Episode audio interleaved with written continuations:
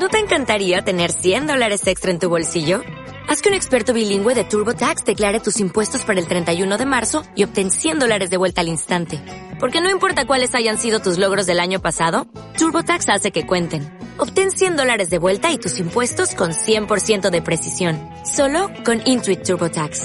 Debes declarar para el 31 de marzo. Crédito solo aplicable al costo de la presentación federal con TurboTax Full Service. Oferta sujeta a cambios o cancelación en cualquier momento. Tengas miedo de perderte, no. Bienvenidas y bienvenidos a Sildavia. Episodio 531. El tiempo pasa tan despacio en Sildavia, no hay Vísceras. Muy buenas a todas y a todos. Bienvenidos a este viernes en el que yo, pues, como sabéis ya, lanzo un pequeño editorial o reflexión sobre algún tema que me parece en un momento dado interesante. Una vez más, daros las gracias por los me gusta que me dais en iBox y en iTunes, me, me encanta, y por compartir en las redes sociales estos posts, por comentarlos conmigo y por los comentarios que vais dejando en la, en la web. Son poquitos, pero la verdad es que a mí cada vez que veo uno, pues me anima bastante a seguir. La semana ha estado llena de, aparte de un puente, pues si os habéis dado cuenta, ha estado llena de sentimientos, ¿no? Hemos hecho cosas sin sentir, hemos hecho cosas sintiendo y no las hemos querido dejar porque valen la pena, porque sentimos. Y hoy pues vamos a terminar con esa pequeña reflexión sobre los sentimientos y hablamos de las vísceras. ¿Dónde residen nuestros sentimientos? Vamos a verlo.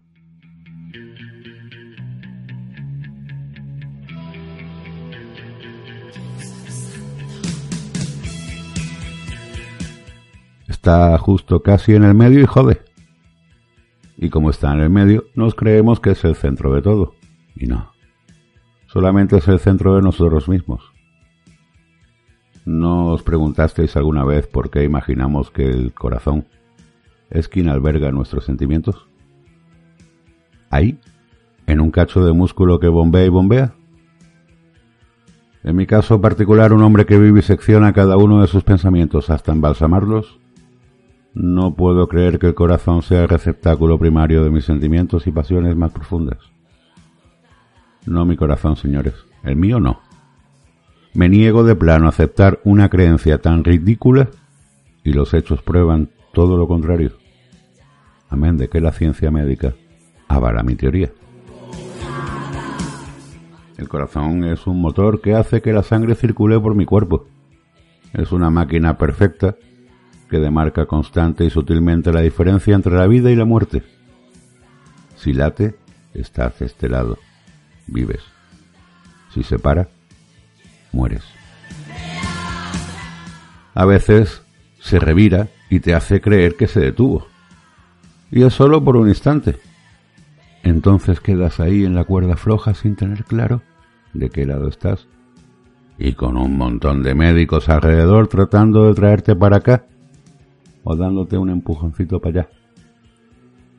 El corazón no es nada más que eso, un sofisticado reloj biológico que te canta a cada momento las horas que viviste y las que te quedan por transitar, aunque nunca sepas bien si es un segundo o una eternidad.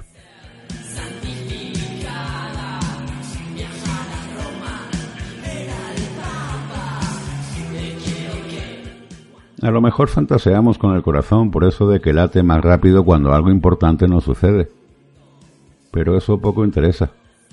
Averigüé que eso pasa porque segregamos una hormona llamada adrenalina, que hace que el bobo corra como loco y las pulsaciones se alteren por demás. Eso es todo. Nada que ver con los sentimientos.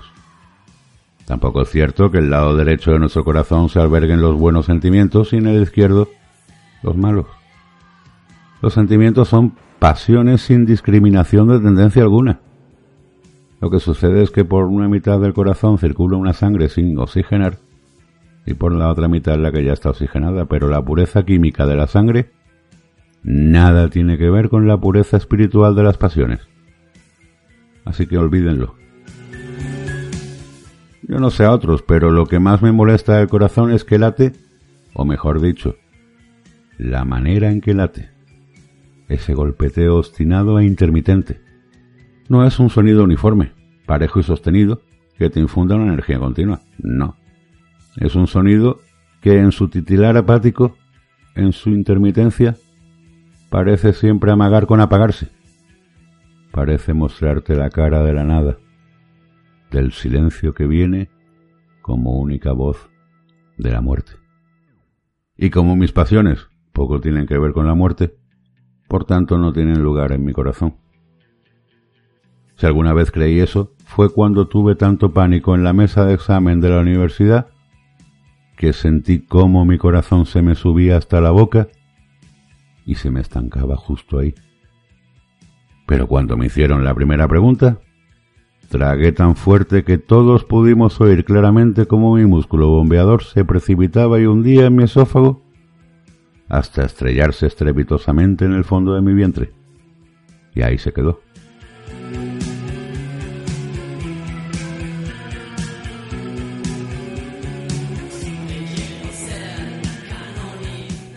Quizás por eso muchas veces imaginé que mis deseos se anidaban en mi estómago. Al fin y al cabo también es una víscera, pero lo suficientemente grande como para aguantar los embates de la vida. Además, cuando estoy cerca de él, no hay vez que no sienta toboganes en mi panza.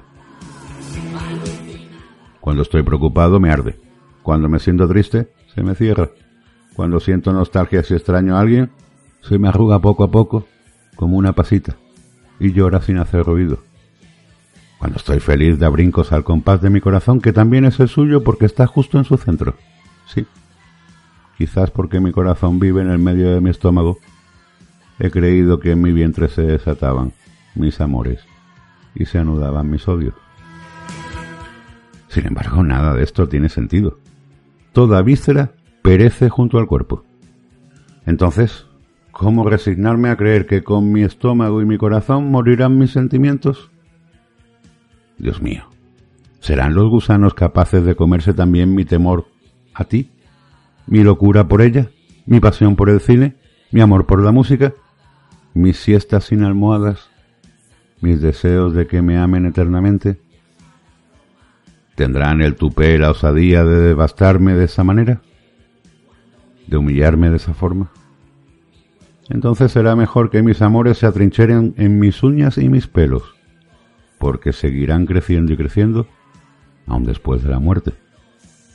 O en mis huesos, que lucharán valientemente contra las termitas durante siglos para impedir que borren todo rastro de lo que fui.